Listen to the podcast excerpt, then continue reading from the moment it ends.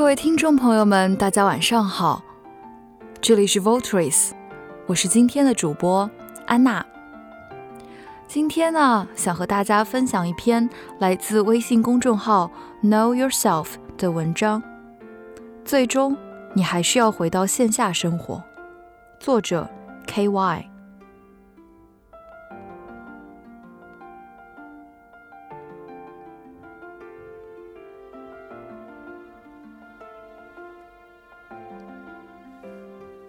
Sherry Turkle 说：“社交媒体使我们产生了三个幻想：一，我们在任何情况下都会受到关注；二，我们总是能够被听到；三，我们永远不必独处。”Sherry Turkle 认为，网络正在带我们去到我们不愿意去的地方。尽管互联网时代给人们提供的社交途径越来越多，人与人的关系却好像越来越疏远。我们更不愿意与人亲密，更少会邀请人来家里做客。根据《大西洋月刊》的报道，在一九五零年，独居的美国人不到百分之十；到二零一零年，有百分之二十七的美国人选择独居；在一九八五年，一个人的平均密友数量是二点九四个，只有百分之十的人报告称自己没有能够谈心的朋友；而到了二零零四年，一个人的平均密友数量是二点零八个，百分之二十五的人称自己没有可以谈心的朋友。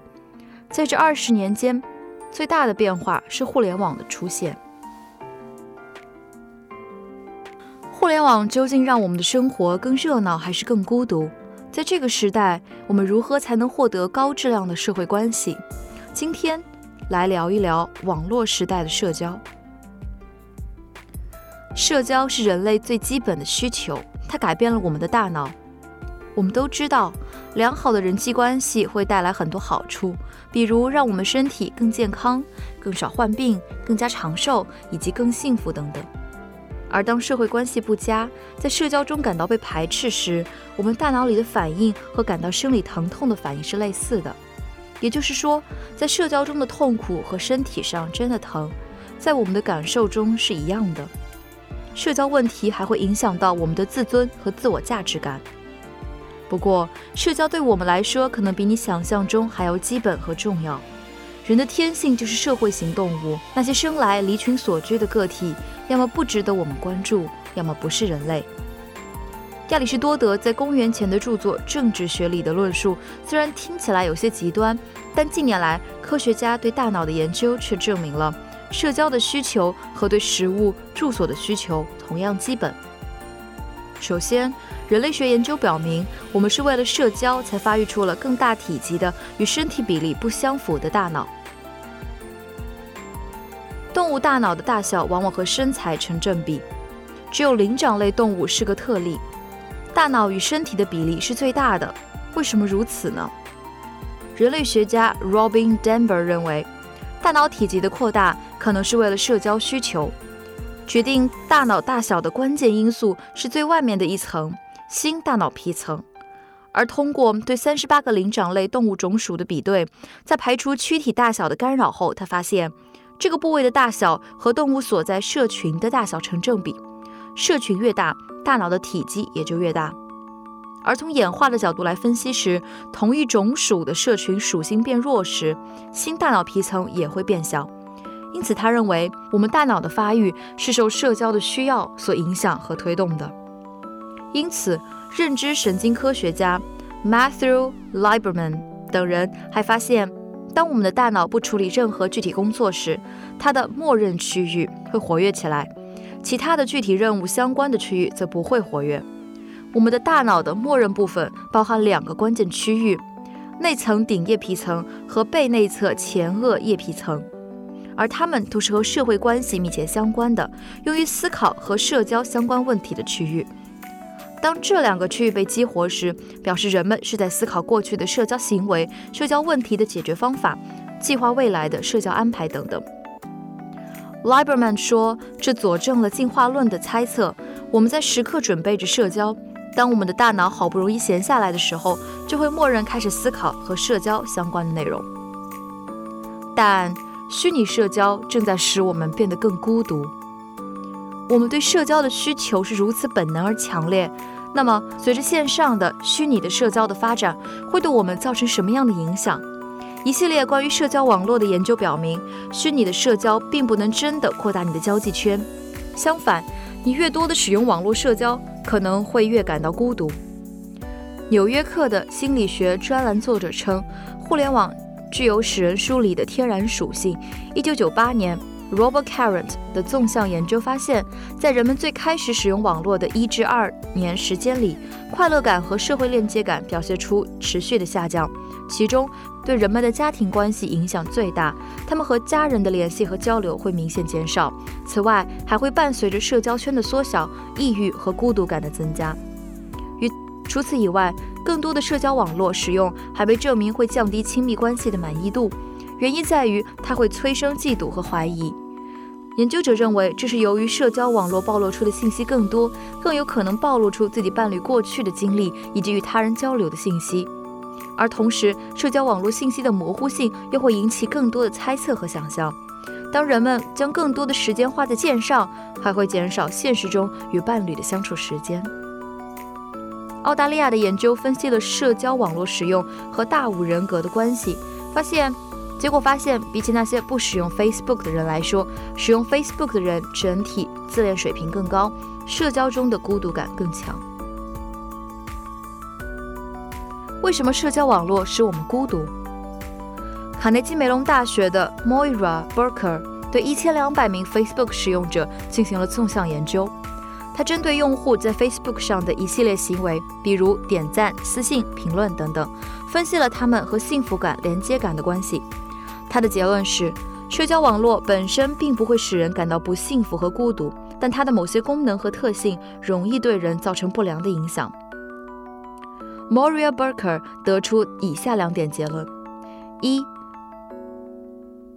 当人们在社交网络上沟通时，只有接收私人层面的沟通内容，会有利于孤独感的减轻和幸福感的提升。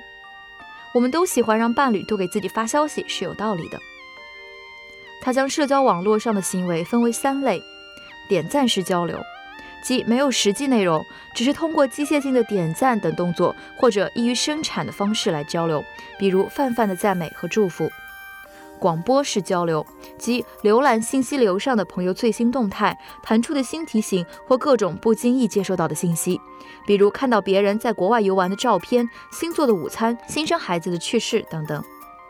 创造式创作式交流，即沟通的内容是个性化的，通常是定向的、一对一的，也是发自内心的交流。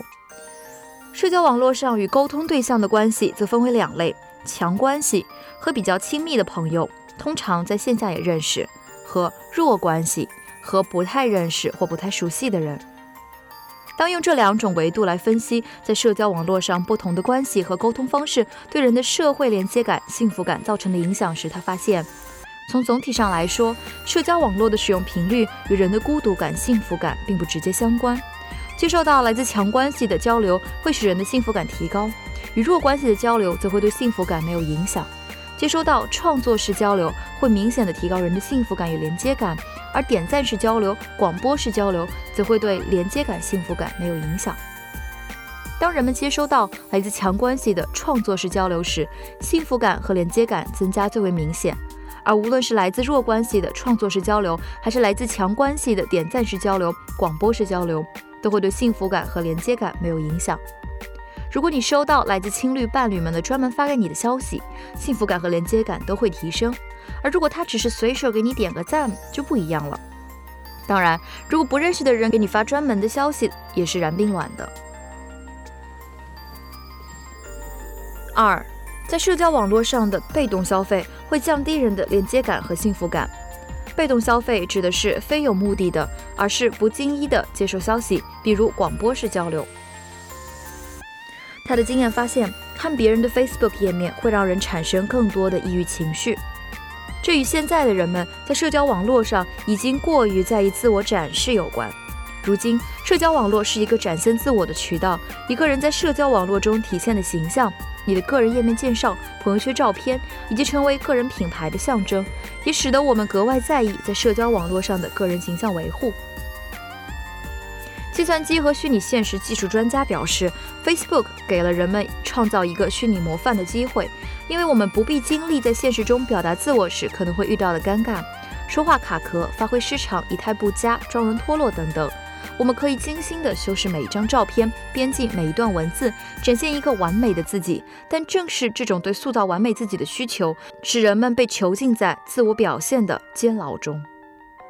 同时，我们同时也看到了越来越多人、越来越多他人精心设计过后的形象，被动消费了这些形象之后，我们下意识的社会比较会无形中使我们更加无法安于自己的生活。我们下意识的社会比较会无形中使我们更加安于自己的生活，变得更为焦虑。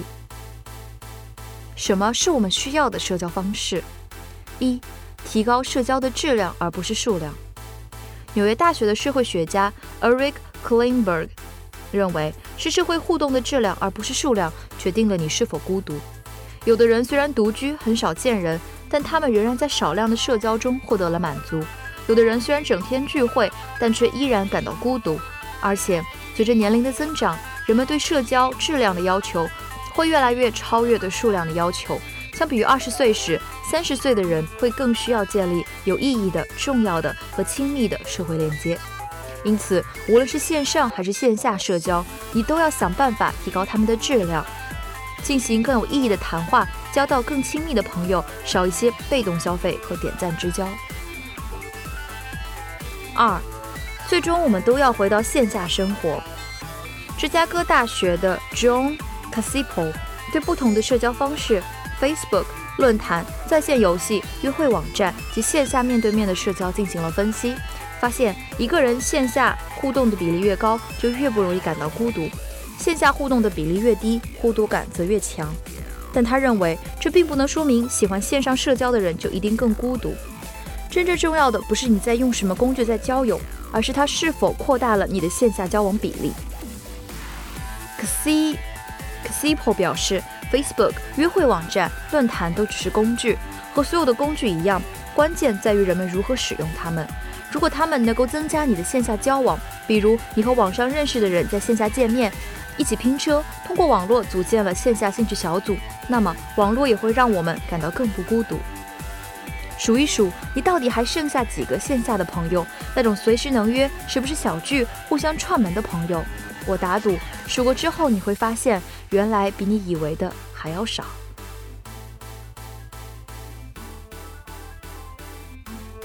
今天的节目到这里就全部结束了，感谢您的收听，我是安娜，这里是 Voters 电台，我们下期再见，拜拜。